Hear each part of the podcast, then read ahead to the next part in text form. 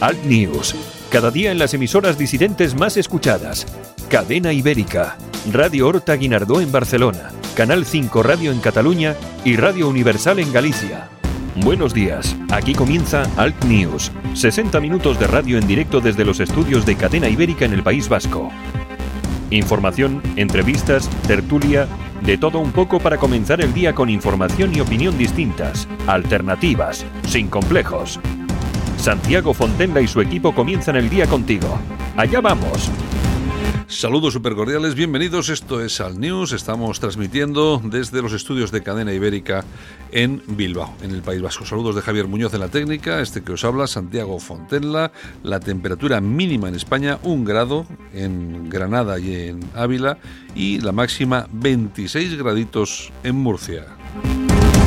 Día interesante hoy, vamos a estar con Yolanda Couceiro Morín, Armando Robles y nos vamos a ir hasta Radio Horta Guinardo y transmitimos una entrevista que realizaron nuestros compañeros ayer a Manuel Valls.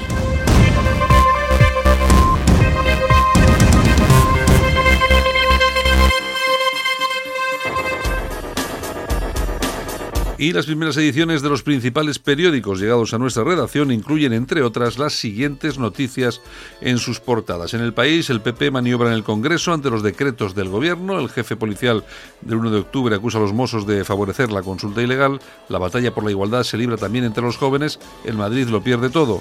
200 niños rumanos tutelados viven en un limbo legal en España. En el mundo, entrevista con Juan Guaidó, nos gustaría que fuera más dura la posición española. Un alto cargo de Calvo dio la orden de que funcionarios trabajaran para el PSOE. Pérez de los Cobos eh, relata la estafa de los Mossos eh, para facilitar el 1 de octubre, descalabro del Madrid 1-4 ante un gran Ajax.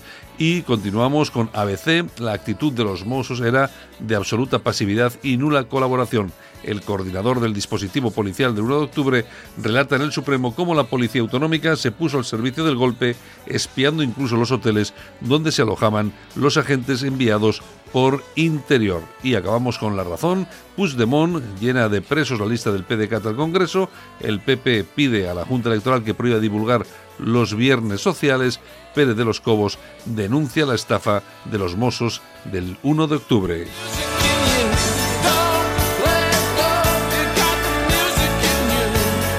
Bienvenidos, saludos cordiales al News aquí en Cadena Ibérica. Comenzamos, nos vamos con esa revista de prensa, también nos vamos con el análisis de la actualidad con Armando Robles y nos vamos luego con esa entrevista a Manuel Valls de la que comentábamos hace un minuto. Vamos a comenzar, vamos allá. Alt News, cada día en las emisoras disidentes más escuchadas. Cadena Ibérica, Radio Horta Guinardó en Barcelona, Canal 5 Radio en Cataluña y Radio Universal en Galicia.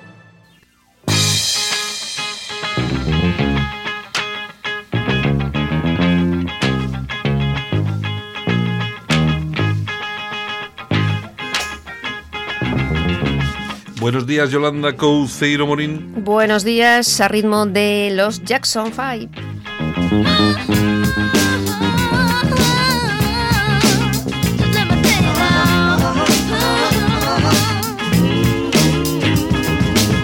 Está muy bien porque eso son las 7 y 5 de la mañana, que también pueden ser las 10 y 5, depende, porque como hay redifusión del programa. Cualquier pero- hora puede ser. Pero estas son buenas horas para este tipo de música, que te despiertan un poquito. Pues sí, los Jackson Brothers también, ¿eh?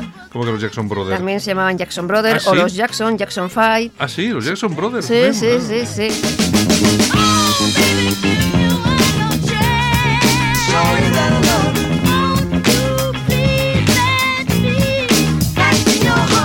Se llamaban Jackson 5 porque eran 5, ¿no? Eran cinco, luego fueron cambiando, se iba uno, volvía otro, pero bueno, por Oye, eso cambiaban de Oye, five. y el padre les maltrataba y cosas de esas. Sí, sí, sí, decía Michael Jackson que le despegaba mucho. Bueno, bueno. Bueno,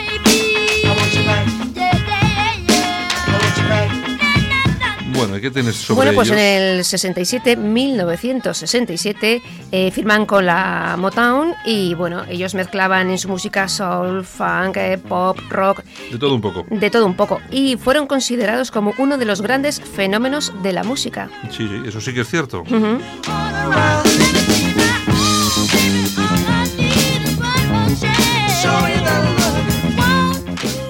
Después en el 78 lanzan el LP Triumph y venden más de 10 millones de discos. Que se dice pronto. Se dice pronto. Pero uno, uno puesto detrás de otro. Son muchos discos. Bueno, bueno.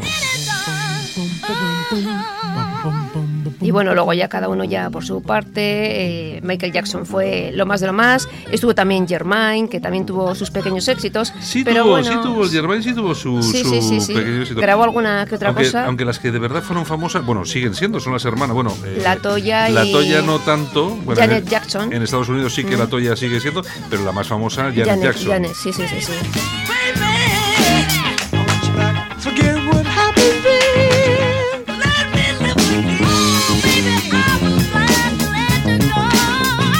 Pues hoy comenzamos el programa con los, Los Jackson cinco, los cinco, los Five. cinco.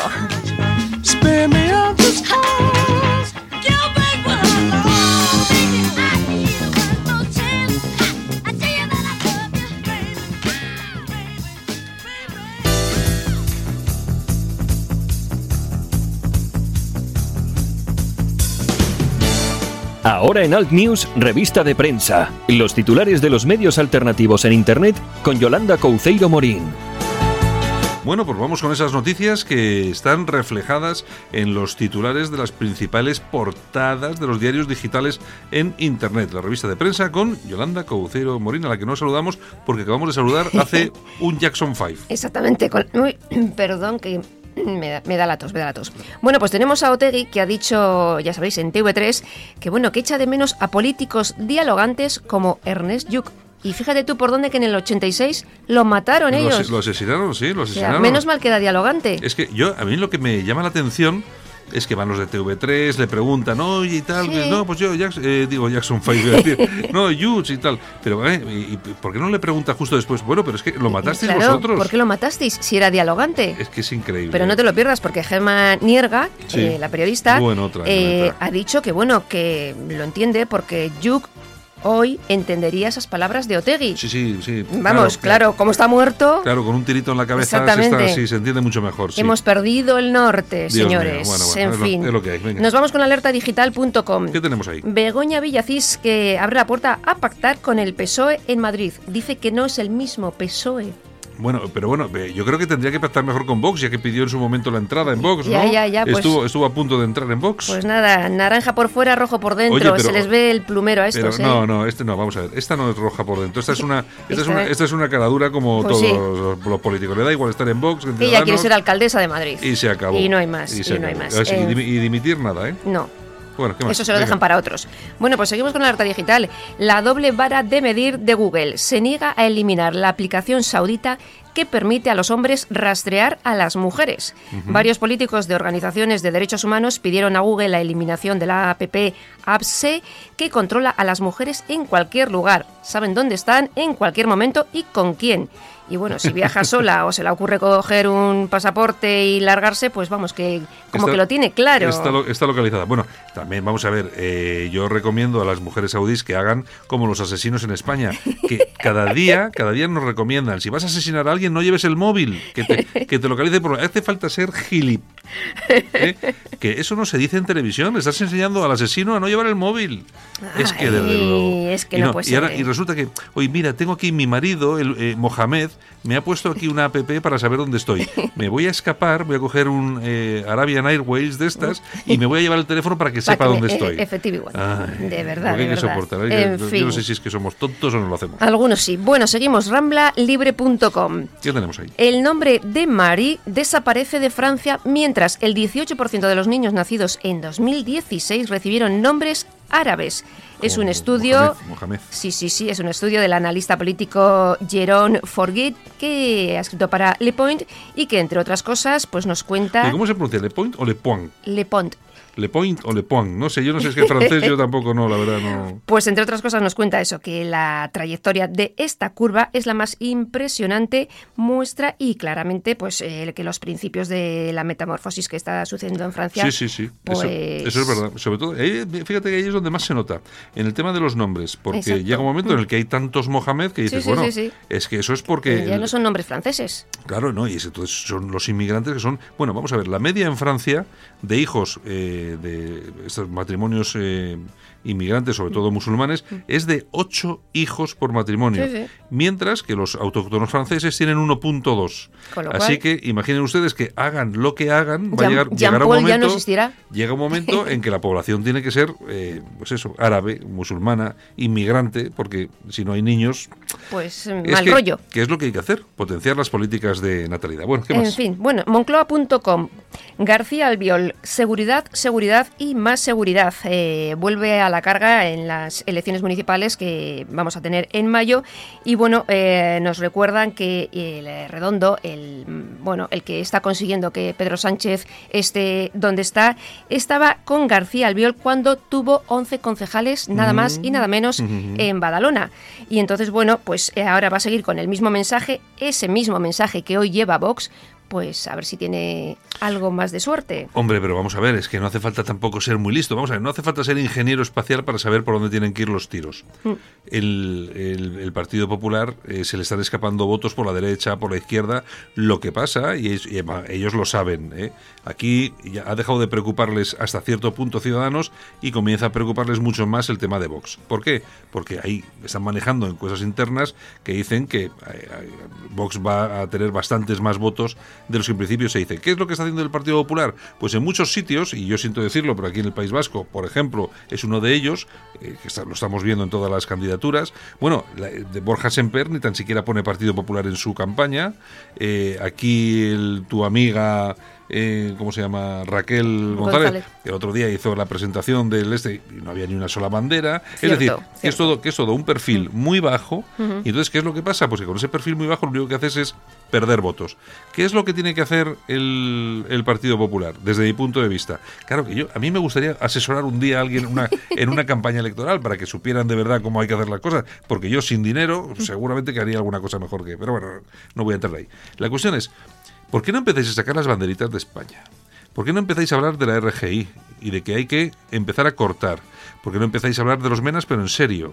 ¿eh? Los problemas que dan y la inseguridad que está provocando. ¿Por qué no empezamos a hablar de la vinculación evidente que hay entre los eh, delitos que se producen en Bilbao y quién los produce. No voy a decir quién, pero ya os imagináis. ¿Por qué no empezáis a hablar de esas cosas serias? Y sobre todo, ¿por qué no empezáis a tener candidatos serios?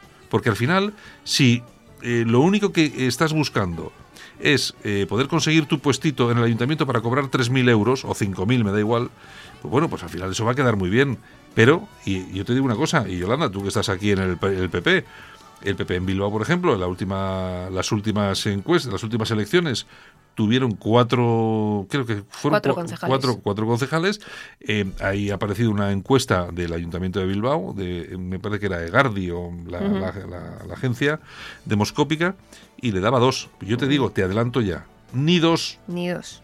ni dos. Si aparece Vox en Bilbao medianamente serio, ¿eh? que ha abierto sede en Bilbao, Sí. etcétera, etcétera, que o- el PP, olvidaros, olvidaros, si tenéis uno, si sale ella, bastante va a ser. Y por supuesto, Vox se va a presentar en Sestao, adiós PP, y allá, y en Guecho, espera a ver lo que pasa, lo que pasa es que está Andrade, que, que mantendrá ese, ese puesto. Pero es que a mí lo que me llama poderosamente la atención es que teniendo el problema que tiene el Partido Popular, que es, eh, es un problema eh, que le surge por la derecha, que eh, eh, aplane mucho más el mensaje, Sí. que sea mucho más simple, que no aparezcan banderas por ningún sitio. Claro, mm, la verdad, no sé yo, porque ese no es tampoco el PP Eso- de Pablo Casado. Eso te quita votos. Eh, entonces, pues no sé, ellos sabrán, o vosotros sabréis lo que lo que lo que vais a hacer, pero a mí me parece un error y va a ser, y va, se va a estrellar, pero vamos, de forma evidente. Bueno, en fin, bueno. eh. Pues, pues seguimos con el PP. Seguimos. Nos vamos a la tribuna del País ¿Qué? Vasco.com. ¿Qué tenemos? Carta de la Asociación Hablemos Español a Pablo Casado. Mm. Os voy a leer cuatro cositas, pero os recomiendo que la leáis entera porque es muy interesante. Y dice cosas como, en Galicia, el español está relegado a las asignaturas con menos interés lingüístico. Está prohibido por decreto el, eh, la administración educativa en Galicia. Todo ha de estar en gallego. Las ayudas para la publicación de tesis y trabajos de fin de grado solo existen para quienes usan el gallego. Las redes sociales solo en gallego. Vamos, que Feijó lo tiene claro. Bueno. Y Pablo Casado tiene Bueno, un vamos- problema gordo. Bueno, vamos a ver. Bien, eh, vale, de acuerdo, estoy de acuerdo. Pero hasta cierto punto. Eh, el euskera en el- También. en el, País Vasco. También lo mismo. No, no, pero no, Mm. escúchame que yo te voy a hacer un Mm. planteamiento. ¿Quién, eh, ¿Quién lo toma como bandera? ¿El nacionalismo? ¿En. Cataluña? También, El nacionalismo. también. ¿Y en Galicia si lo hubiera tomado el nacionalismo como bandera y no el PP? ¿qué est- ¿De qué estaríamos hablando ahora? Ah, claro. Pues seguramente que estaríamos hablando ahora de que el nacionalismo controlaría el idioma y estaría gobernando Mm. en Galicia. ¿Qué es, ¿Qué es lo que hace Feijó en Galicia? Y fíjate que yo no soy muy amigo de- de- ni del PP ni de Feijó. Bueno, ni enemigo tampoco, ¿eh? pero bueno. Pero ¿qué es lo que está haciendo Feijó? Y a mí me parece una postura, y lo siento, por mucho que digan estos de hablemos español y tal y cual, está, está haciendo del PP un partido regionalista. Y está defendiendo cosas que si deja, que si deja de defender, las va a retomar otro y va a ser mucho peor. Y eso es lo que no entiende la gente. En el momento que este hombre haga caso a determinados comentarios y diga, no, no, no, aquí gallego ni por el forro, aquí todo en español. En ese momento aparece el bloque, aparece marea, aparece no sé qué, que no pueden porque ahora el que lleva esa bandera es el PP, se hacen con la bandera del idioma y ahí es donde empiezan los Pues ya, problemas. pues ya te contaré cuando aparezca vos en Galicia. Bueno, A ver, bueno, pero ya te contaré. sí, no, no, sí, vamos a ver que yo no, vamos a ver que no te estoy diciendo que efectivamente a la gente le pueda gustar más o menos, que le gustará menos. Y si aparece Vox, pues seguramente se llevará una, un- una, una porción de votos, por mucho que diga el PP que en Galicia no hay sitio, Sí, ¿no? sí, sí. Que decía el otro día, me parece que Jaime Dolano, este Ya, que es eh, diputado. Mm. Pero hay una cosa que está clara. Mm, si, el- si la bandera del gallego la toma otro partido, que se vayan preparando en Galicia. Pues ya veremos, a ver. Ya veremos, a ver. Yo prefiero, yo prefiero que la tome el PP, que está mal, ya lo digo yo, o sea, es demasiado eh, bueno, de hecho yo he visto la televisión gallega, chica, y parecía Portugal aquello, es que es una cosa, pero bueno, eh, no sé, habría que, habría que, la crítica tiene que ir enfocada de otra forma, no tiene, no puede ser una crítica tan directa, porque además sé que hay otro tipo de intereses, en estos de Hablemos Español hay otro tipo de intereses, También. por la gente que está ahí, etcétera, etcétera, etcétera, o sea que bueno. En fin, bueno, pues si quieres vamos con las toñijas. Pues vamos a darle aquí unas toñejitas o alguna cosa, porque si no, Pues se las vamos a dar a Rejón. bueno... Pobre Rejón, ¿qué pasa con el Rejón? Pues eh, que ha pedido a los madrileños que cedan sus viviendas vacías para ayudas sociales. Para, Bueno, sí, sí, sí. para- sí. para dárselas a, pues, a- Sí, oye, no, pídele, y, pídele, y pídele a Pableras que, Que que dé- ceda, que ceda tres habitaciones también para En venga, venga, Ay, señor, a ver, señor. Aplausos. Pues eh, para Arata y Sosaki. Ah, bueno, ese sí, ese sí me suena. ¿Por qué? ¿Por qué? Pues bueno, le han dado el premio de arquitectura Prisker, eh, pues eh, por toda esa larga carrera que... Por todo el mogollón de cositas, ¿no? Exactamente. Aquí tenemos las torres y Sosaki, entre otras cosas. Sí, tenemos las torres ahí, sí, sí, la verdad en que Barcelona quedan... el Palau Sant Jordi, Mm, muchas quedan- cosas. aquí, Mm. aquí quedan muy chulas, lo que pasa Sí. que, bueno, quedan un poco ahí difuminadas, pero bueno, pero no, están bien. Están bien, están muy bien. Pues nada, Yolanda, pues dicho bueno, y hecho. pues hasta mañana y un besito a todos. Pues venga entonces. Os dejo. Mañana hablamos. Hasta mañana. Solo para los valientes que quieren un medio de comunicación alejado de lo políticamente correcto y de la realidad por los grandes medios de comunicación. Alt News. Somos diferentes. Somos alternativos. Con Santiago Fontenla. Alt News. Un espacio de radio alternativo. En Alt News, La Ratonera. Un espacio de análisis de la actualidad con Armando Robles y Santiago Fontenla. Críticos, ácidos, alternativos, otra lectura políticamente incorrecta de lo que sucede en España, Europa y el mundo, y no nos cuentan. Y como cada mañana nos vamos hasta Málaga y está nuestro compañero Armando Robles. Buenos días, Armando. Buenos días, Santiago. Bueno, y mi pésame a los madridistas. oye, oye, pero oye, fíjate lo que influye, quieras que no, un jugador como Cristiano Ronaldo. Hombre, es que Cristiano Ronaldo eh, garantizaba cada año 50 goles y eso lo garantiza hoy por hoy, salvo Messi y ningún otro jugador. ningún otro, ningún otro. Así Con que esto se cumple un principio básico, pero ya no para el deporte, para cualquier ámbito de la vida, que si tú tienes a alguien imprescindible y no tienes a nadie que lo pueda, no tienes un recambio, mm, tú no puedes prescindir de alguien que es imprescindible, salvo que tengas un recambio mejor. Evidentemente, el, ma- parece claro que el Madrid no lo tenía y Sí. ha pagado la- las consecuencias a falta de cuatro meses para que termine la temporada pues ha quedado apeado de la Copa del Rey, ha quedado apeado de la Champions y la Liga pues prácticamente eh, se le ha escapado. Sí, aquí, aquí el culpable de todo no era Julen Lopetegui. Eh, hombre, yo creo que el Madrid está en crisis, además, en crisis real, de esa, real y verdadera, que, que decía aquel. De todas formas, el equipo sigue siendo un equipazo. Lo que pasa que si, si tú tienes un muy buen equipo, pero no tienes un director de orquesta, que en este caso era una, una persona como como Cristiano, que es un director que sabe en, el- en los últimos metros meter ese gol y sumar esos puntos, pues al final pues pasa lo que pasa. Claro, cuando pierdes a un jugador que sobre todo tiene el gen ganador, eh, hoy el Madrid con Ronaldo estoy seguro que hubiera sido otro otro bien distinto. Pero en cualquier caso, lo mal empieza, mal termina. Vimos cómo empezó la temporada del Madrid con el Afer Lopetegui Sí. en plena concentración de la selección española. Y en fin, la, la, la crónica de un desastre eh, ya ya ya más o menos anunciado por el mes de junio. Oye, tú, tú fíjate aquel, aquel, el famoso afer de Lopetegui con la selección, fíjate qué, qué falta de sensibilidad o de criterio, que no sé qué es peor, por parte del Real Madrid anunciar aquello de aquella forma eh, dos días antes de que, que comenzase el Mundial, no sé, y al final fíjate, para acabar así, es decir, eh, hombre, que yo no sé, ¿por cuánto fichó Lopetegui? ¿Tú lo sabes? Pues no tengo ni idea, pero vamos, seguro que por más de lo que tú y yo cobramos cada año. eso seguro, eso, eso de todas, todas. Oye, pero digo yo que, bueno, aunque haya salido disparado del Real Madrid, seguro que se ha llevado unos millones de euros, eso seguro. Hombre, seguro, seguro que la vida la tiene resuelta, Sí, Santiago. sí, sí, sí, sí. Pero bueno, bueno, y esto prueba, hombre, decir esto hoy parece que es eh, apostar a, o sea, hablar a caballo ganador. Pero bueno, mm, esto prueba que Florentino Pérez es un pésimo gestor deportivo. No digo como gestor económico, parece que la gestión económica del Madrid es bueno, ha situado al club como el club con mayores ingresos de todos los equipos del mundo, pero como gestor deportivo algún día yo creo que habría que, que, que escribir eh, largo y tendido sobre la, los errores monumentales que han adornado la gestión de Florentino Pérez en el terreno deportivo. Ha tenido la suerte, la flor de Sidán durante tres años y demás, que más allá de los aciertos de una buena planificación deportiva, pues bueno, fue el resultado de un equipo que, como tú has dicho, tiene excelentísimos jugadores capaces de ganar una competición tan prestigiosa como la Champions. Pero el Madrid ha adolecido estos últimos años de tener una estructura deportiva y una organización, una organización como club de fútbol que ha estado muy lejos de la que, por ejemplo, ha tenido el Barcelona, aunque nos duela. aunque, aunque os duela. Yo no soy muy futbolero, así que tampoco me duele demasiado. Pero bueno, yo, como no entiendo mucho eso de mezclar deporte con política, pues yo jamás sería del Barça, por ejemplo, ¿no? En fin, pero bueno, ¿qué le vas a hacer? Oye, eh, Armando, ayer eh, pedazo de sesión del, del juicio del, sobre el golpe del 1 de octubre. Ahí estuvieron, estuvo Millo y también estuvo mm, Pérez de los Cobos. Pues mira, yo a- ayer me fui a la cama mucho más tranquilo que en las sesiones precedentes, porque vaya el papelón que habían hecho hasta ahora los representantes del Estado que a- acudieron al reclamo de la defensa de los procesados. Lo de Soido fue literalmente impresentable, eludir Sí. cualquier tipo de responsabilidad y descargarlo todo en los cuerpos y fuerzas de seguridad del Estado, pues lo retrata como lo que siempre ha sido, como un auténtico miserable y demás.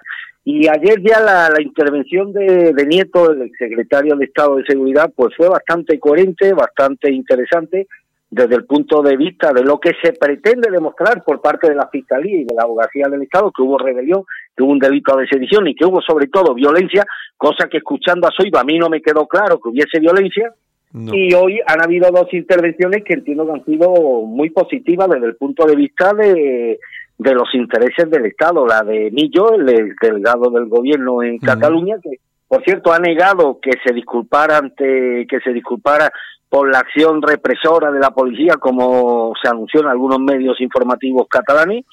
Y, y bueno, y, y la, y sin duda la, la intervención majestática, majestática en mayúsculas la del señor Pérez de los Cobos, el coordinador de las fuerzas de seguridad en el 1 de octubre, que ha dejado muy bien acreditado, yo creo que ha desarmado a la defensa de los procesados, que hubo violencia y hoy sí ha situado el juicio en la, en, la dirección de que efectivamente hubo, parece que eh, hay, existieron indi- existen indicios más que suficientes como para imputar a los procesados un más que supuesto delito de sedición y de rebelión, pero sobre todo hoy con la actuación, o sea, la intervención de Pérez de los Cobos, yo creo que ha quedado más o menos acreditado que hubo violencia y que no fue la revolución de las sonrisas que nos han querido vender desde el sector separatista. De hecho, ha asegurado de una manera rotunda durante su declaración en el juicio del proceso que la actuación de los mozos, que también ha sido muy interesante, siempre estuvo encaminada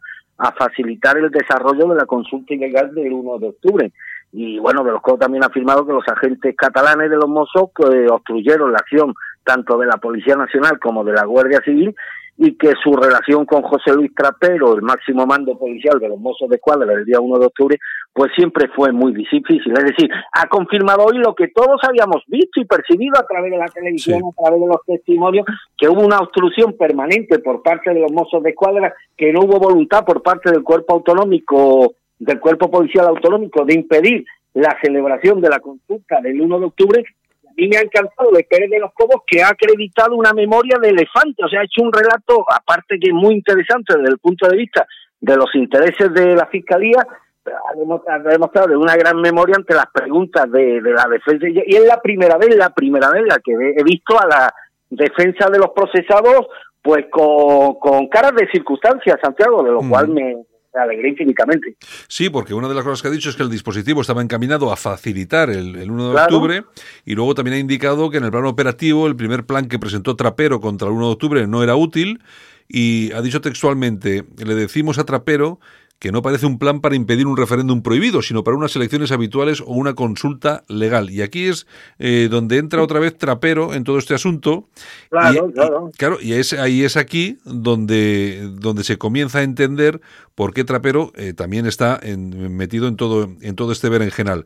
La cuestión es que tam- también es cierto, eh, Armando, yo no sé si te, te lo ha parecido a ti, pero a mí me ha parecido que empezamos a escuchar cosas que la y, y perdón por la expresión que la maldita mala comunicación del Partido Popular es siempre la claro. misma empezamos a escuchar cosas que teníamos que haber escuchado el día siguiente de que se produjeron todas estas cosas hemos escuchado a Millo hablar de la famosa mujer de los dedos rotos que era mentira, de las, Sí, fotos, sí. de las fotos de los niños sangrando que resulta que eran de eh, un, de un acto, de una de unas un- una manifestación contra los mozos del año 2012. Hemos empezado a hablar de cosas eh, serias que se están diciendo en un tribunal, pero que todo esto se tenía que haber hecho hace mucho, hace mucho tiempo.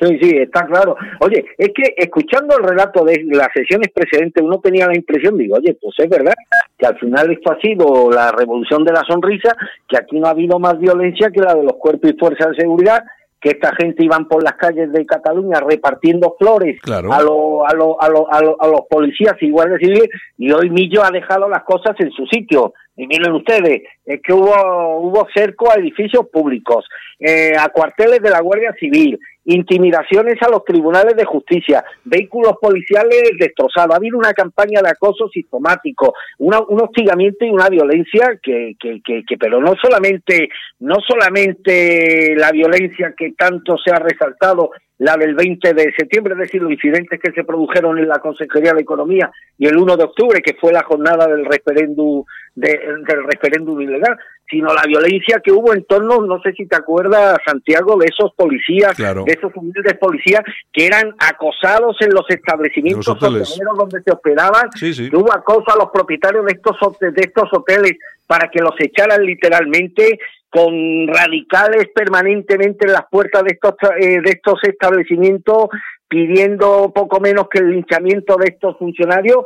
Y bueno y hoy se ha dejado las cosas en su sitio lo que parecía pues una especie de Arcadia feliz catalana.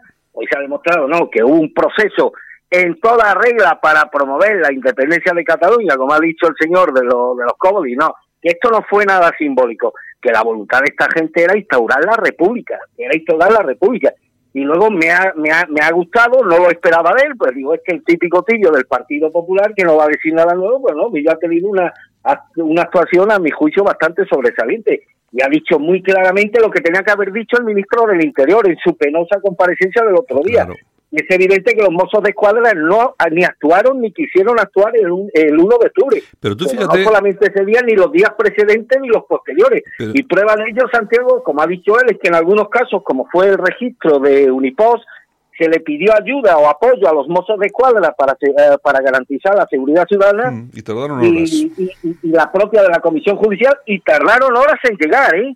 Y además ha dicho que en el terreno personal ha estado ahí muy humano, yo entiendo que ha sido muy coherente, confesó que bueno, que el 1 de octubre ha sido fue un día que no olvidará, que no olvidará nunca y que lo que pretendía Podemos fue tremendamente irresponsable como fue apelar a la resistencia de los militantes secesionistas en los centros de votación para que defendieran las urnas y, los colegios y en definitiva que el máximo representante institucional del Estado en la comunidad Cataluña, lejos de preservar el orden y la ley, lo que estaba haciendo es aplaudir a estos eh, a estos disidentes, a estos secesionistas catalanes para que se opusieran a la actuación de, de los responsables de que se cumpliera el mandato el mandato judicial. Yo me quedo con sobre todo con que yo creo que por fin hemos asistido a, a una sesión que de la que eh, más o menos uno sale más tranquilo porque oye cosas que bueno hacía mucho tiempo que teníamos que haber oído Lo- la declaración del ministro de- del eh,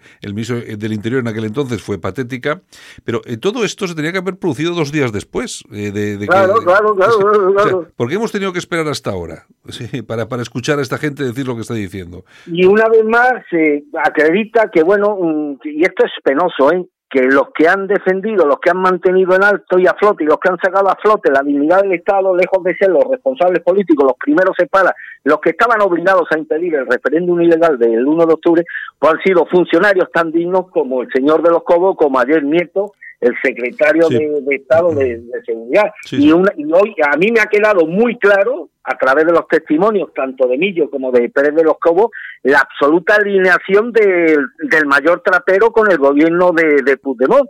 Además creo que ha dicho que la situación, este Millo dice, la situación era tan surrealista que había una orden judicial por un lado y a la vez ninguna voluntad de cumplirla porque quienes tenían que hacerlo eran los mismos que estaban impulsando eh, el referéndum ilegal. O sea, una situación anacrónica que el gobierno de España de Rajoy permitió y que hoy felizmente pues ha podido ser acreditada a través de los dignísimos testimonios del señor de los Cobos, de Millo y ayer de, de, de Nieto.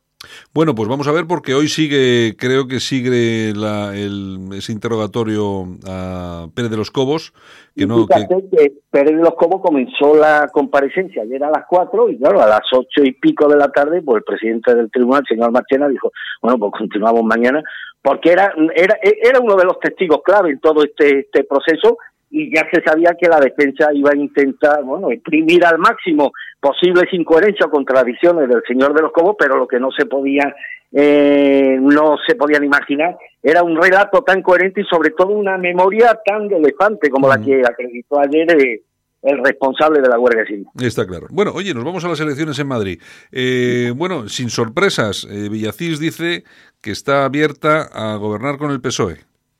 Sí, dice que ha dejado, lo ha dicho, lo dijo ayer literalmente, que deja abierta la puerta a un posible pacto con el Partido Socialista. Oye, pero por lo menos lo dice ahora. A mí, a mí, lejos de escandalizarme, se lo agradezco profundamente a la señora Villasís, porque así los electores, los votantes, el próximo, eh, cuando sean las elecciones municipales y autonómicas, pues tendrán claro a quién, quién pueden votar, a quién no, y sobre todo que si votan a Ciudadanos se corre un riesgo más que evidente, porque lo ha dicho la señora Villasís, de que al final ese voto contribuya a un posible pacto entre Ciudadanos y el Partido Socialista de Pedro Sánchez. A mí que los políticos sean claros y definan sus posiciones antes de las elecciones, se lo agradezco y no me molesta. Hombre, lo que me molesta es que se promete una cosa y que después de las elecciones se establezcan los eh, acuerdos y consorcios que el pueblo no ha elegido y que está y que hubiese estado muy lejos de, elegir. Bueno, no sé, ya te digo que vamos a ver exactamente qué es lo que pasa porque eh, no, no, no puede dar muchas sorpresas Ciudadanos después de lo que ya hizo en Andalucía, pues bueno, pues tampoco tampoco nos vamos a llevar ahora, nos vamos a tener, oye, eso sí, de dimitir nada, ¿eh? con todo lo que han sacado desde las, No, el, código óptico es como la ley de Emblemburgo para pa- otro, ¿no? la parte más ancha para mí, la estrecha para otro. Para los demás, para- Pero para- aquí volvemos a lo mismo. Aquí, ¿Por qué insisto? Ciudadanos ha sido responsable de que el Partido Popular perdiese a su presidente en Murcia, de Sí. que perdiese a su presidente en Madrid. Sí. ¿Por qué el Partido Popular no ha apretado más en este caso flagrante de cuando menos una, irre- Porque- una irregularidad manifiesta de la Armando, señora Villacín? Armando, porque el Partido Popular ahora mismo tiene miedo. Pero Ahora- mira ahora- qué, Santiago. Ahora está muy preocupado. El Partido Popular está muy preocupado con los posibles resultados en las elecciones, con, el- con los resultados de Vox, con los de Ciudadanos. Y entonces yo creo que lo que quieren, su política es no hacer eh, más sangre de la, de la absolutamente necesaria, porque seguramente luego habrá que pactar y habrá que, y habrá que tirar para adelante con estos socios. Entonces yo imagino que no han querido forzar la máquina, porque mira que era fácil, ¿eh? Forzar la máquina Sí, para sí. lo de Villacís. Sí, sí. Y luego supongo yo que también tendrá, bueno, ahí está Sorayita, que no nos olvidemos del factor Sorayita, que ahí está con el hacha levantada a la espera de que Pablo Casado se Sí. balón en las próximas elecciones. Ya te digo. Que no lo olvidemos esto, no ignoremos el factor Soraya en Santiago. Ya te digo. Bueno, oye, y otra cosa, en Madrid, parece ser que el Hogar Social Madrid, que está liderado por Melisa eh, Rodríguez, parece que se ha convertido, ya ha dado el paso y se ha configurado como partido político. ¿Qué, ¿Cómo lo ve? Bueno, eh, eh, no sé, eh, a mí me parece que eh, la perspectiva electoral, pues no creo que sea, no sé. Mira, ahora mismo no estamos para experimentos electorales. Yo me cae bien esta chica y ¿no? yo tiene todo el legítimo derecho a constituirse como partido, evidentemente, y a presentarse unas elecciones. Y no seré yo quien le diga a Hogar Social Madrid lo que tiene o no tiene que hacer y demás. Pero hombre, en el actual contexto en el que estamos, y hemos insistido estos días atrás, Santiago, Sí. en la importancia que va a tener el voto, la utilidad del voto en estas elecciones, por lo mucho que nos juguemos, hombre, y no creo que la situación, el escenario político ahora mismo esté para experimentos de un grupo político que, bueno, que por mucha voluntad que tengan sus dirigentes y por muy animados que estén, pero mucho me temo que sus expectativas electorales serían absolutamente irrisorias o, o irrelevantes, pero nos jugamos tanto el día 28 de abril que esos a lo mejor mil o dos mil votos que pueda arrancar Hogar Social en la circunscripción de Madrid, pues ¿quién te dice que no son dos mil votos que le dan la mayoría parlamentaria al bloque de izquierda, Santiago? Mm, Bueno, bueno, bueno. Cualquier cosa, ¿eh? Cualquier cosa. Bueno, eh, ya veremos. A ver si, vamos a ver si intentamos traer mañana a Melissa y, bueno, que nos cuente un poco la historia, a ver cuál es su perspectiva, cómo, cómo ven la jugada y, bueno, y que nos lo cuente. Pero vamos, que estaba, que estaba cantado que Hogar, eh, Hogar Social terminaría convirtiéndose en partido político, Santiago. Sí, sí, cantado. bueno, sí, ya lo habían, ya lo habían comentado, pero bueno, yo lo que no pensaba que sobre todo con la situación que, como tú bien dices, con la situación que estamos viviendo ahora, eh, tan realmente complicada, meterse ahora mismo, pues la verdad es que es un poco, es un poco difícil, dificultoso. A mí lo que me preocupa, y habrá que estar muy atento en los próximos días, Santiago, es la quedarre feminista que ha organizado la izquierda. ¿eh? Bueno, la quedarre feminista que ha bueno, organizado la izquierda. Eso sí me preocupa. sí. Sobre todo porque están, ya están instrumentalizando a la mujer con objetivos, con cálculos electorales de una forma absolutamente, absolutamente descarada. Y vamos a ver por dónde sale este tema, porque las polarizaciones no son buenas en ningún aspecto de la vida.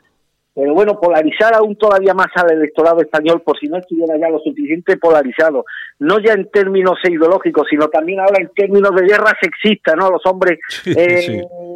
me parece me parece algo que puede tener consecuencias nada agradables para la vida española y para la convivencia entre los españoles. Estos tíos se han aferrado al tema feminista, es probablemente la, la gran baza que tiene que jugar Pedro Sánchez, eh, forzar la beligerancia del colectivo de mujeres contra el bloque de partidos de la, de la derecha, y yo creo que ya lo está, ya lo están haciendo, pero eso puede ensanchar todavía más pues esa gran franja, esa gran franja social que se que se está creando entre hombres entre hombres y mujeres en nuestro país. Y hablando de todo esto un poquito, bueno, Pilar Baeza, no sé si me- te sonará, no sé si te suena el nombre, es la candidata de Podemos por Ávila, eh, que Yo estoy yo estoy estupefacto. Es Yo que estoy sin- es- completamente estu- Vamos a ver, es cierto que esta mujer, eh, vamos a ver, yo eh, yo sigo los comentarios de los lectores de Alerta Sí, Digital, sí, sí. muchos lectores de izquierda y demás, y dan que la noticia, de forma muy malhumorada y con muy malas formas, como suele ser habitual en ellos, pues dice, hombre, esta, eh, ¿qué pasa? ¿Que os negáis ahora también a que esta mujer se tomara la justicia por su mano con el tema de un violador y demás? Bueno, pero no habíamos quedado que Podemos era la formación política más benigna y más contemporizadora con los derechos de los delincuentes, Mm. que Podemos las actitudes punibles hay que moderarlas mucho en el terreno de los delincuentes que ya han cumplido su pena. ¿Qué pasa? Que hay que extremar las penas, la condena social y cualquier tipo de acción punitiva contra aquellas personas que hayan mm, delinquido contra representantes de Podemos, no así si el delincuente ha delinquido contra cualquier otra mujer que no pertenezca a esta formación política. Es decir, que si ese mismo violador, yo estoy seguro que si esta señora, la señora Baiza, en vez de asesinar a un ciudadano español, hubiera asesinado a un ciudadano de origen magrebí o de origen latinoamericano, ahora mismo le estaría al frente de la lista de Podemos para la alcaldía de Málaga, de Ávila, perdón. Seguro, seguro, seguro, seguro. Pero ya ves, pero bueno, esto, pero es que lo de lo de Podemos es, eh, es así, porque vamos, en, en su en, en su grupo parlamentario eh, no tiene más que delincuentes. Hay, hay que Claro. hay que recordar que hay, hay hasta pederastas, ¿eh? Sí, sí, sí, sí. Es- Esto es como la, esto es como la, la famosa frase que acuñó la directora general de prisiones en la Segunda República, no me acuerdo el nombre, eh, compadécete del delincuente, que ese es el principio que ha adoptado Podemos con el tema de estos violadores, de estos eh, agresores sexuales de origen extranjero. Ahora eso sí, cuando la cuando son ellos los que son cuando eh, este tipo de delitos los tienen a ellos como víctimas entonces no entonces hay que descargar toda la carga de culpa sobre el presunto violador como ha sido el caso de la de la señora Baiza Pero tú fíjate, pues, tú fíjate, tú fíjate Armando cómo son las cosas. Yo siempre lo digo, lo que pasa es que la gente como no no se entera, o no se quiere enterar. Pero mira, esta esta mujer eh, asesina a un personaje hace 30 años, cumple 7 años de 30 de cárcel solamente. Tenemos eh, bueno y candidata por Podemos. Eh, tenemos a Otegui haciéndose selfies con, con todos los separatistas catalanes y está eh, bueno pues será diputado ahora dentro de cuatro días y tal y cual con Bildu. Bueno, y así un montón de gente. Bueno, teníamos hasta hace poco el presidente del Partido Socialista en Euskadi, Eguiguren, que había sido condenado por maltratar a su mujer. ¿eh? Bueno, eh, bien, y ahí estaba siendo y tal y cual. Bueno, pero si tú has sido, si tú has sido de falange, tú ya no tienes derecho Sí. ni a respirar. ¿Eh? no no está claro está claro está claro Es está claro tú, tú, resulta, no has hecho absolutamente nada, jamás has pasado por un juzgado, eh, tienes las manos limpias, no has robado en tu vida, no has robado a nadie, ni has hecho mal a nadie, pero simplemente por haber estado en un partido político, el que dice Falange, dice cualquier otro partido, ya no tienes el perdón de Dios. Es increíble, es increíble. Y, y- y, bueno, y tendremos que soportar esto durante muchos años, porque como no hay nadie que se, que se pone tieso, pues bueno, pues es lo que hay. Sí, pues eh, eh, y esto tiene un nombre, la profunda enfermedad moral que padece la, izquierda española. Y al hilo- y esto coincide o va, esto lo enlazo con lo que hemos hablado antes. Estas feministas que tanto que piden dignidad para las mujeres, sobre todo para las mujeres que pertenecen a su a su ámbito ideológico, pues son las mismas Santiago, eh, son las mismas feministas que en febrero de 2011 guardaron silencio, participaron activamente a través de las redes sociales deseándole la muerte a Esperanza Aguirre cuando se le fue Sí. diagnosticar un cáncer de mama, ¿te acuerdas? no? Claro, claro que o sí. son las mismas feministas que actuaron con la misma hazaña contra Cristina Cifuentes cuando ésta sufrió un accidente de tráfico, o son las mismas feministas que el día 31 de octubre del 2006, que me, me he preocupado de tomar estos datos, callaron indecentemente mientras acusaba a Guadalupe Bragalo, candidata a la alcaldía del PP por Leganés, de haber sido elegida por su partido a través de un casting eh, erótico. Y son las mismas feministas que mantuvieron un silencio cómplice cuando fueron indultados los autores de las muertes de las niñas Olga Sangrador y, Sancha, y Sandra Palo, Ajá. que como sabe Santiago fueron brutalmente Sí. asesinadas tras ser eh, violadas y quemadas vivas. Y son las mismas además que no se dieron por enteradas cuando Pablo Iglesias fantaseaba sobre eh, Mariló Montero eh, con esta frase famosa la azotaría hasta hasta que hasta que eh, hasta que sangrase.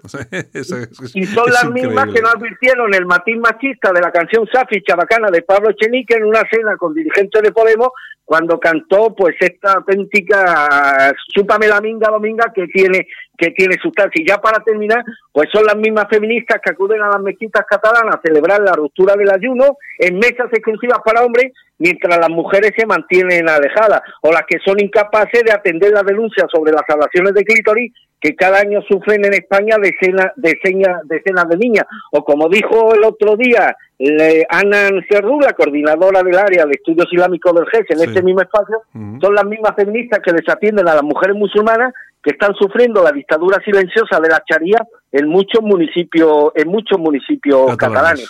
O sea, ¿qué podemos decir de este colectivo? A mí lo que me extraña es que está, porque mira, no hay nada más contradictorio que la izquierda de Santiago, es pura contradicción, Pura, contradicción pura, ideológica. pura contradicción, efectivamente. Pero ¿qué hace, ¿qué hace la derecha española y fundamentalmente el Partido Popular, que no está todo el día vivando las contradicciones de la derecha como ellos hacen con las contradicciones de, eh, perdón, con las contradicciones de la derecha. Sí, sí, sí. ¿Por qué no? ¿Por qué no se ponen al descubierto estas cosas? ¿Por, porque esta, esto si se repite, el Partido Popular, la derecha tiene medios audiovisuales muy importantes que si estas cosas se expliquen y se comentan, pues esto termina llegando y calando en la opinión, a la opinión pública y al final terminará percibiendo pues un relativismo moral absolutamente abyecto por parte de la izquierda española. ¿Por qué los complejos? ¿Por qué esto no lo hace la derecha española?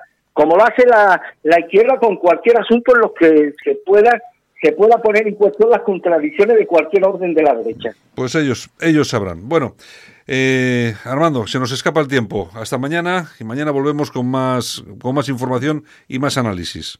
Pues querido Santiago, como siempre un placer y a tu disposición. Venga, un abrazo fuerte. Hasta luego. Un abrazo a todos, un abrazo. En Alt News, La Ratonera, un espacio de análisis de la actualidad con Armando Robles y Santiago Fontenga.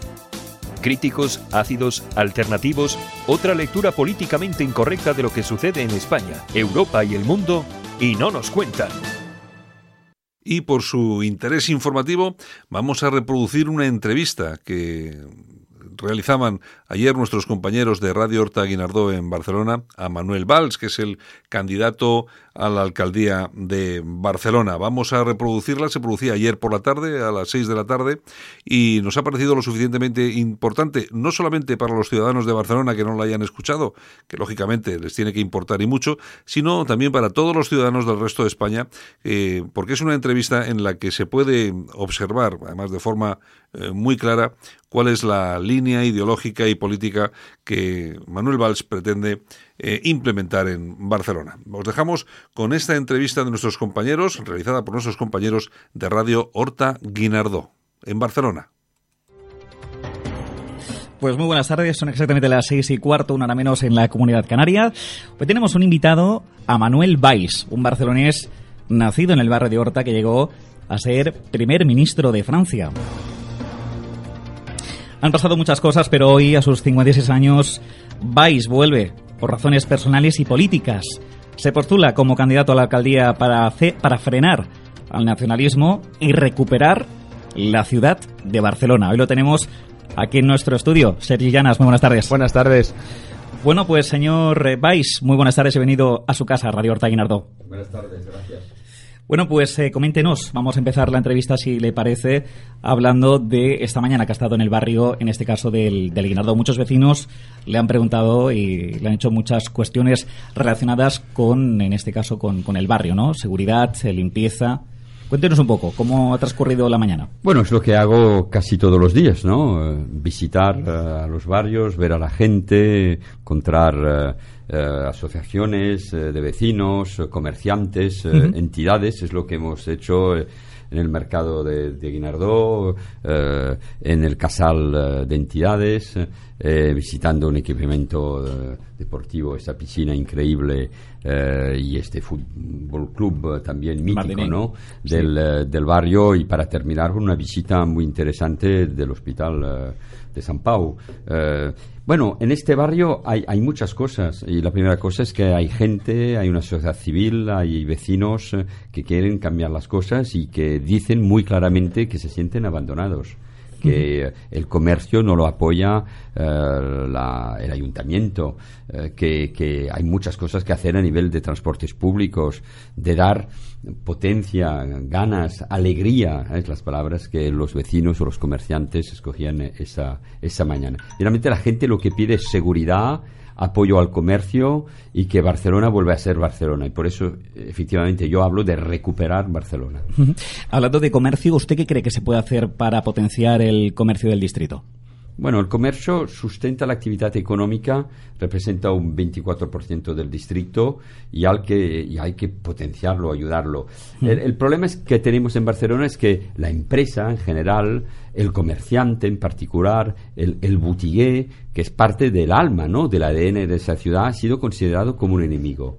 Se tiene que ayudarlo. Ellos no piden subvenciones públicas, pero que la administración, eh, que el ayuntamiento ayude al comercio, al ecosistema, a nivel de impuestos, a nivel eh, de eh, las mesas eh, y de las sillas que se pueden poner en el espacio público, con normativas, por supuesto, pero inteligentes. Hablo de los restauradores. Finalmente, que el comerciante se siente ayudado a su casa, a sus anchas, y ve el tratamiento, por ejemplo, a él se le pone pegas, eh, dificultades, cuando, por ejemplo, al top manta eh, no se hace nada, no se castiga, cuando ocupa de forma ilegal el espacio público y que además es un comercio ilegal que daña al comercio en general. Pues aquí sí tenemos que cambiar y apostar por esa actividad económica que con el turismo representa un gran activo para la ciudad. Ah, señor Valls, usted ah, ha comentado que quiere potenciar la pequeña y la mediana empresa, sobre todo en Barcelona, que es el, es el grueso fundamental de la economía ah, de la ciudad de Barcelona. España siempre se ha caracterizado por ser un país demasiado, en parte, burocrático, sobre todo en procesos administrativos de subvenciones públicas. Queremos saber cómo usted quiere potenciar el, el, peque- el pequeño y mediano negocio y eliminar o no o reformar el sistema burocrático que impide a muchas pequeñas y medianas empresas a salir adelante. Yo creo en el pacto entre el público y el privado. Para decir las cosas claramente, en el pacto entre el ayuntamiento, las entidades públicas, las empresas públicas, que hay muchas, y el mercado, y el comerciante, y el boutique, eh, esa pequeña y mediana empresa que crea emplea, empleo, eh, que emplea mucha gente y que lleva mucha actividad económica, pero también vida, eh, alegría, actividad cultural, participando a los eventos, a las fiestas, a las fiestas mayores de los barrios. Y el ayuntamiento está aquí para ayudar, para crear un ecosistema, seguridad, iluminación, para que la ciudad sea limpia, eh, para que haya, por ejemplo, lo pedían esa mañana en mi visita en el barrio de Guinardó, eh, una calle peatonal para ayudar aquí también al comercio, a, las, a, los restaurantes o a los bares, para hacer un- una calle que también puede ser un día visitada mm, por los turistas. Es decir, que el ayuntamiento no tiene que poder burocracia, al revés, tiene que dar máximo de libertad y ayudar al comercio a su desarrollo. Y yo creo que aquí tenemos unas reglas del juego que tienen que ser muy claras. Hoy el comerciante barcelonés tiene la impresión contraria, que la administración municipal está aquí solo para impedir su desarrollo y su prosperidad. Usted hablaba esta mañana, señor Valls, de que turismo y comercio no pueden ser enemigos. ¿Qué propone usted para regular esta situación? Bueno, es que el populismo en general, y es el populismo de la señora Colau, siempre va buscando enemigos. El comercio, la empresa, eh, por supuesto, el turismo. El turismo lo necesitamos. Son las joyas, ¿no? De la corona de eh, Barcelona. Hoteles, restaurantes, cruceros. Se tiene que regular, por supuesto. Tenemos la necesidad de regular, pero podemos apostar, por ejemplo, por un turismo de calidad, por un turismo eh, que eh, de cultura, mm, con grandes hoteles. Aquí se han impedido 17 grandes hoteles en Barcelona. El ejemplo más conocido es, por supuesto, el del eh, Four Seasons. Pues tenemos que regular, gestionar el turismo, pero yo ya no quiero ver eh, esas portadas de periódicos. Me, me acuerdo de la portada del Guardian, que es un gran periódico británico, que decía que en Barcelona eh, se decía, pues, eh, eh, sí a los refugiados y no a los, a los turistas. Por supuesto que Barcelona tiene que acoger, acoger a, los, a los refugiados políticos, pero tiene que acoger en las mejores condiciones posibles a los turistas. No podemos ver, por ejemplo, violencia respecto a los turistas o autocares de eh, turistas. Pues tenemos que regular ese turismo, ofrecerle todas las posibilidades. Barcelona es una, es una marca increíble, tiene equipamientos culturales o, eh, increíbles, tiene el mar, pero tenemos que regularlos, pero acogerlos en las mejores condiciones posibles. Usted hablaba, señor Valls, de recuperar la ilusión de los barceloneses e implicarlos en un proyecto, atención lo que dice usted, Barcelona Capital Europea. ¿Por qué cree usted que hemos perdido los barceloneses esa ilusión? Yo creo que Barcelona es una triple identidad. Es una ciudad catalana, por supuesto, eh, española desde siempre eh, y europea, es decir, abierta. Siempre ha sido la puerta abierta, la puerta de España, eh, la puerta de entrada a Europa. Esa ciudad cosmopolita, abierta, tolerante, la tenemos que recuperar. Ha sufrido, por supuesto, como todo el país, de las consecuencias de la crisis económica que ha golpeado y se ve mucho en los barrios a las clases medias, pero también a la gente mayor, a los jóvenes. Eh, ha sufrido, por supuesto, del proceso. Eh, son miles de empresas que eh, eh, se han ido de Cataluña y de la gestión de la señora Colau. Y esa ciudad, que es la mía, donde he nacido, es una ciudad de cultura, de deporte, abierta, abierta al mar desde los Juegos Olímpicos, está perdiendo esa identidad. Y yo quiero que recuperemos todos los elementos de esa triple identidad, que es de ser una ciudad catalana, yo quiero ser el alcalde del bilingüismo, que creo que es una fuerza. Aquí se puede hablar en esta misma radio, podemos hablar en castellano, pueden hablar en catalán. Es una fuerza. El idioma no es una trinchera, es un puente de convivencia. Y cuando el idioma es una trinchera, pues acabamos con una de las fuerzas de la ciudad, que era el bilingüismo. Yo creo que, por ejemplo, el ayuntamiento tiene que tener siempre una comunicación en catalán, en castellano y, por supuesto, en inglés, en francés o en mandarín, porque hay muchos eh, turistas que hablan otros idiomas, pero en catalán y en castellano. Yo lo veo en todos los equipamientos, en todas las redes sociales. Aquí falta algo. La fuerza de Barcelona es de ser catalana, española y es eh, el bilingüismo. Y es de ser una ciudad abierta. Aquí quis- la- el ayuntamiento quería cargarse, perdón de la palabra, eh, del mobile hace unos años. Lo hemos visto la semana pasada. Son más de 100.000 eh, visitantes, son 500 millones de eh, euros que entran en Barcelona. Hemos perdido la agencia del medicamento europeo. ¿Por qué? Porque hay el proceso, porque hay división política, porque hay división social en Cataluña. Yo creo que Barcelona tiene que ser business friendly, acoger a, la- a la- a la, eh, a las empresas. Eh, aquí hay mucha gente que quiere venir vivir en esta ciudad, pero tenemos que ofrecerle todas las posibilidades, de la seguridad a la cultura, a la capacidad eh, de instalarse y sobre todo para las empresas. Usted además ha, criticado la, gestión de Ada Colau en el sector del turismo.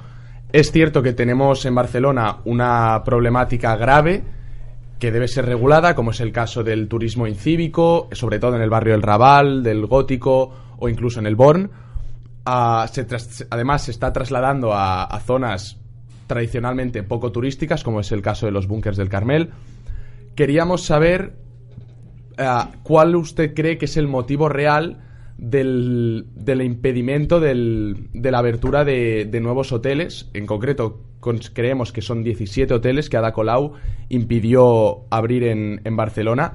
Aparte de los conflictos de los narcopisos, de la especulación inmobiliaria, sobre todo de Airbnb, que se ha criticado tanto, han criticado tanto los ciudadanos de Barcelona, ¿Cuál cree que es el motivo real de la- del impedimento de la abertura de estos, de estos 17 nuevos hoteles de Barcelona? Es una equivocación, son razones eh, ideológicas. El turismo se tiene que gestionar. Cuando tenemos millones de turistas, eso necesita pues presencia de la policía, guardia urbana a pie, necesita civismo, políticas de civismo. Cuando usted habla con los vecinos de la Barceloneta, porque ellos están impactados en primera fila, sobre todo eh, el verano, lo dicen muy claramente. Necesitamos a los turistas, por supuesto.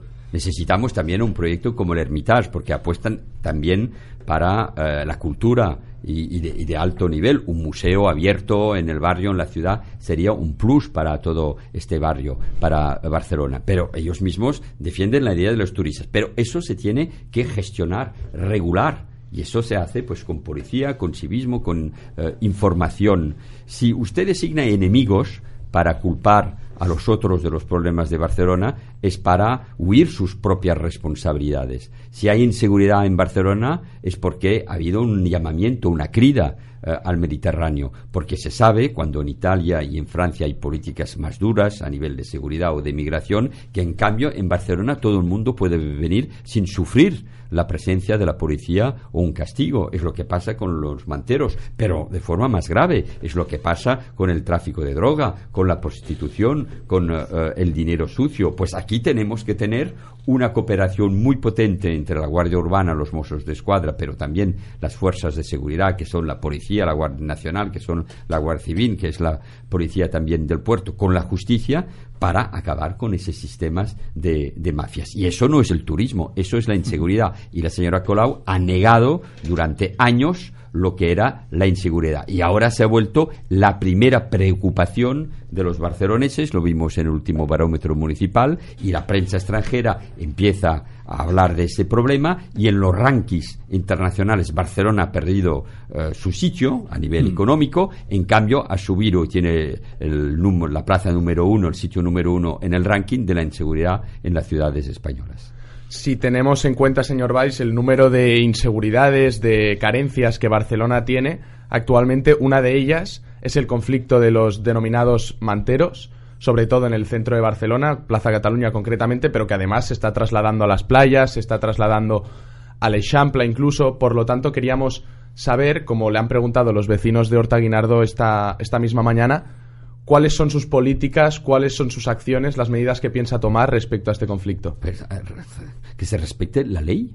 Le- El espacio público eh, es de todos. Usted no puede ocupar el espacio público en el Paseo Marítimo, eh, en el Born, en el Passeig Gracia, en Plaza Cataluña, en el metro, eh, como las cosas están pasando. Y además es una actividad ilegal. Yo ya he dicho que daré, lideraré la política de seguridad, por supuesto, y daré órdenes muy claros a la Guardia Urbana para acabar con ese fenómeno eh, de ocupación del espacio público. Barcelona es la única ciudad donde los manteros están a sus anchas. No huyen cuando viene la policía. La policía tiene órdenes para mirar al lado y no para actuar. En todas las grandes ciudades turísticas pasa exactamente el contrario. Hay manteros, por supuesto, en Roma, en Londres o en París, pero no a este nivel y no con esas posibilidades que el ayuntamiento ha dado a los manteros o a su cooperativa. Es una actividad ilegal que perjudica a la gente, primero a los barceloneses, también a los turistas y que perjudica, por supuesto, al comercio. Pues aquí tiene que haber una política muy clara. Yo, alcalde, acabaré con este eh, fenómeno. Pasemos con transporte público, señor Valls. Eh, Usted dice que el tram no es una prioridad para Barcelona. Nos gustaría saber por qué. Porque hay muchas prioridades en Barcelona. Eh, y yo he dicho que, por ejemplo, a nivel de transporte, con la Generalitat, pero también con el Ayuntamiento, era, por ejemplo, la prioridad era la línea 9, que la gente lo pide, o es ver cómo podemos ajustar a ver las reformas que se han llevado a nivel de las líneas de autobuses. Y, por supuesto, la prioridad de las prioridades con el Estado y con la Generalitat es investir en cercanías, en rodalías, porque eso es lo que falta en la era metropolitana de eh, Barcelona. Pero el tema del tranvía, que dura desde hace años, que vuelve a salir porque hay un acuerdo entre Esquerra Republicana que estaba en contra eh, y la señora Colau, sin un plan, sin agenda, sin presupuestos, eso es solo para la campaña electoral. Pues yo creo que esos centenares de millones de euros tienen que ir a otras prioridades que un proyecto que además pondría la diagonal y el comercio en la diagonal en una situación muy complicada. Como podría ser, por ejemplo, la adolescencia, en este caso. Sí, por supuesto, pero hay muchas prioridades. eh, eh, las escuelas eh, las políticas de juventud. Yo, por ejemplo, considero que además de la seguridad, eh, de, la, de la vivienda, por supuesto, y acabando con esa normativa de los 30%, dando aquí también espacio a un pacto entre el público y el privado para construir y para hacer bajar, por supuesto, los precios y los alquileres que han subido esos últimos cuatro años. Es el gran fracaso de la señora Colau que había propuesto 8.000 pisos, solo se van a librar máximo, máximo 900. Pues esas son las grandes prioridades. La gran prioridad también tiene que ser las políticas sociales. Yo veo que en los barrios del norte de eh, Barcelona, en Nou Barris, también en eh, San Martí, por supuesto en Horta Guinardó, no hay políticas para la juventud, no hay políticas sociales, hay un nivel, por ejemplo, en Nou Barris muy importante de ocupación de los pisos, de delincuencia, pues mi prioridad, y la número dos de la lista que voy a presentar el viernes lo va, va a ser el símbolo de eso, mi prioridad son esos barrios que merecen grandes políticas sociales. Bueno, pasando un poquito a, a términos de, de elecciones municipales que vienen justo ahora, queríamos saber cuál es su visión de que el hecho, bueno, del, sobre el hecho de que Esquerra, Esquerra Republicana pase a ser desde hace bastante tiempo a la primera fuerza política, según las encuestas, a- en la ciudad de Barcelona. Queremos saber ya no ya no en términos de nacionalismo ni de independentismo, sino de que ¿qué considera, ¿cómo considera el hecho de que Barcelona, por primera vez en su historia, se pueda considerar una ciudad pro-independentista, pero sobre todo, qué, qué consecuencias económicas o qué consecuencias sociales, si considera que habrá conflictos, si lo pondrán, pondrán a Barcelona desde un punto de vista europeo o internacional en el punto de mira. Queremos saber cuál es su opinión exacta sobre eh, este posible fenómeno que se pueda dar en, la ciudad de Barcelona. Bueno, mi opinión es contundente, pero yo, yo no hablo de las encuestas. A mí lo que me interesa son los resultados. En las últimas elecciones autonómicas, por cierto, no eran las municipales, pero el primer partido en Barcelona era Ciudadanos, y además con un voto, eh, con una gran participación electoral en todos los distritos. Era Ciudadanos. Ya veremos en las generales y, por supuesto, ya veremos en las eh, eh, municipales sobre todo. Ahora, lo que quiero decir yo a los barceloneses, y aprovechando de Radio Horta Guinardó, es lo siguiente. Hay dos grandes debates y finalmente son los mismos en estas elecciones municipales. Por supuesto, vamos a hablar de seguridad, de vivienda, de movilidad, de cultura, de políticas sociales, de lo que hacemos mm, en términos de obras mm, públicas, de proyectos en los barrios. Y eso lo tenemos que hablar porque es muy importante para los barceloneses. Pero hay dos grandes debates. El modelo de ciudad, y lo que está pasando eh, desde hace cuatro años es una degradación de Barcelona y barrios sin control, por ejemplo, como el Raval, eh, librado a la droga, a la prostitución y a la eh, delincuencia. Y aquí hay un debate. Mi modelo de ciudad, esa ciudad pues innovadora, eh, esa voluntad de recuperar Barcelona, una ciudad con orden público, pero también con ilusión y buena gestión. Mi modelo o el de señora Colau, los barceloneses lo tienen desde hace cuatro años. Y el otro debate es el futuro de Barcelona. O Barcelona es, continúa, es una gran ciudad catalana, española y europea, lo repito, y eso es mi proyecto, o es la capital de una hipotética república catalana a través de una alianza de Esquerra Republicana y de la señora Colau. Y el gran peligro político, cultural, social y económico es ese. Si los independentistas, los separatistas, con los populistas de la señora Colau, eh, ganan estas elecciones y gobiernan cuatro años más, pero en otras condiciones, con los independentistas en el ayuntamiento y a la alcaldía, aquí acabamos con lo que es Barcelona. Por eso yo hablo de recuperar, de salvar Barcelona, porque eso es el gran peligro y creo que es el reto que los barceloneses tienen por delante. Hablando de los barrios, señor Valls, eh, ¿cree que reformar los barrios, en este, en este caso de Horta Guinardó, será fácil por la, por la orografía de los, de los mismos? No, no, nada es fácil, por supuesto, pero es, es lo bonito de Barcelona, que hay muchos retos. Hay el reto del área metropolitana, por supuesto, que tiene que ser más potente respecto a las grandes ciudades europeas o respecto a, a Madrid. Eh, hay los temas, los desafíos de, de- de Barcelona, ya hemos hablado de algunos de ellos, y por supuesto hay los barrios, la conexión. La fuerza de Barcelona son sus barrios su cultura, su identidad, sus fiestas, sus mercados, em, la pertenencia a un pueblo. Eh, la Plaza Ibiza de Horta, pues eh, vives como si era un pueblo. Es igual, por ejemplo, en San Andreu o, en el Poplanou.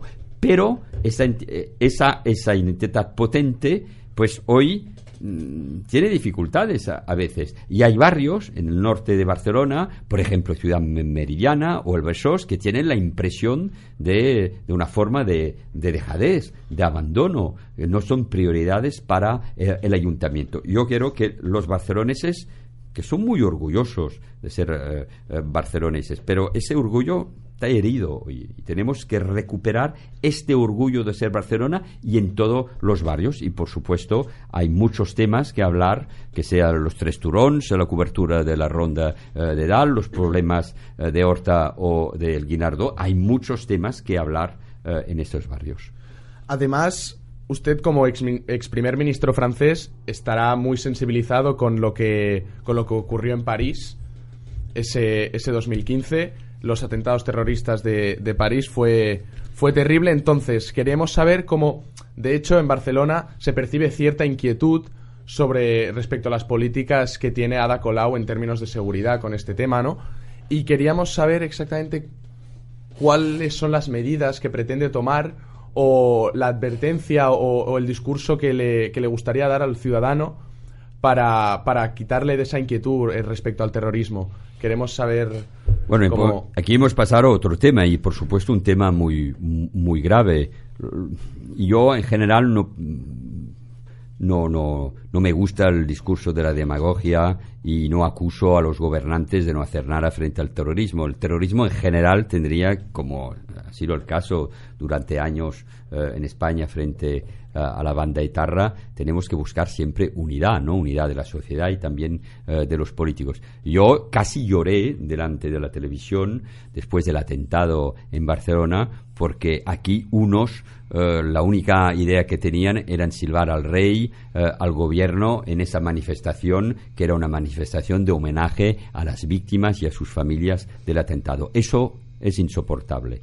Ahora, España como Francia y otros países de Europa viven aún con un alto nivel eh, de, de- peligro frente al terrorismo. Y sabemos que la policía, los Mossos de Escuadro, los servicios de inteligencia eh, trabajan juntos para desmantelar, para acabar con grupos jihadistas y existen, por supuesto, en Cataluña como en el resto de España, como, como en Francia. Y tenemos que llevar una política muy potente y la Guardia Urbana en eso ayuda mucho porque es una policía de proximidad, pero también una política de eh, utilizando las nuevas tecnologías, eh, las cámaras, la detección de, la gente. Hoy hay tecnologías que lo permiten, que eh, respetan al derecho de las personas, a las libertades fundamentales, al Estado de Derecho, pero que dan más posibilidades. Y yo pido, y lo haré si soy alcalde, pido a que a Barcelona sea capaz de tener todo este nivel eh, de, capacidad a luchar contra el terrorismo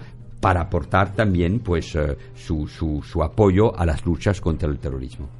Servais, pues se nos acaba el tiempo, pero antes de despedirle, Servais, le queríamos preguntar, eh, ¿qué le diría usted a los vecinos de, de Horta, de Horta Guinardó, que usted ha nacido allí? ¿Qué les diría a través de, esos, de estos micrófonos de, de Radio Horta Guinardó? Que, que pueden tener la posibilidad los de Horta, los que viven en el Carre Horta, los que van a tomar, como yo lo hacía, un café eh, o, o lo que sea en el Quimet de la Plaza Ibiza, Quimet, Quimet. eh, eh, los que viven en la calle Campamor, yo he nacido en la calle Campamor y mi familia tiene su casa en la calle Salses, pues que pueden ser orgullosos mañana de que el alcalde de Barcelona sea de Horta, sea de la calle Campamor. Soc de Horta, soc del carrer Campamor i aquest, i aquest barri que eh, va estar enganxat, va estar integrat eh, a Barcelona a principis del segle, del segle XX, doncs pot tenir un alcalde demà plaça Sant Jaume i això seria un fet molt orgullós i espero que m'ajudaran a ser, a ser alcalde. Ha todo un placer tenerle aquí, Servais. Sellanas despide la entrevista. Bueno, pues hasta aquí la entrevista a la respuesta d'Horta al señor Manuel Valls. Hasta otra. Pronto. Adiós. adiós.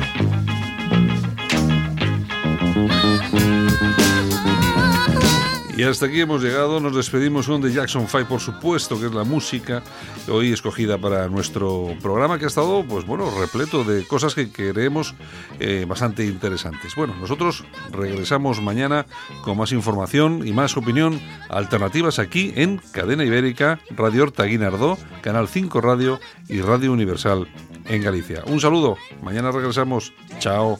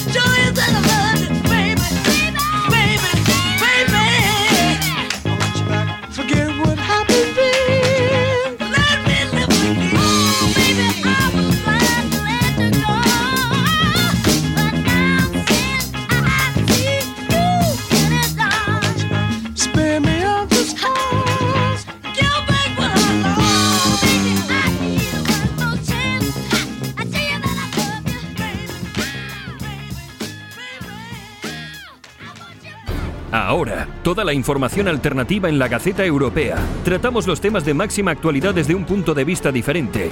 Islamización, inmigración, llegada de refugiados. Los problemas de los que nadie habla los tienes en la Gaceta Europea de la mano de los analistas más influyentes de Europa. La Gaceta Europea, una forma diferente de informarte. Léenos en lagaceta.eu. Información alternativa,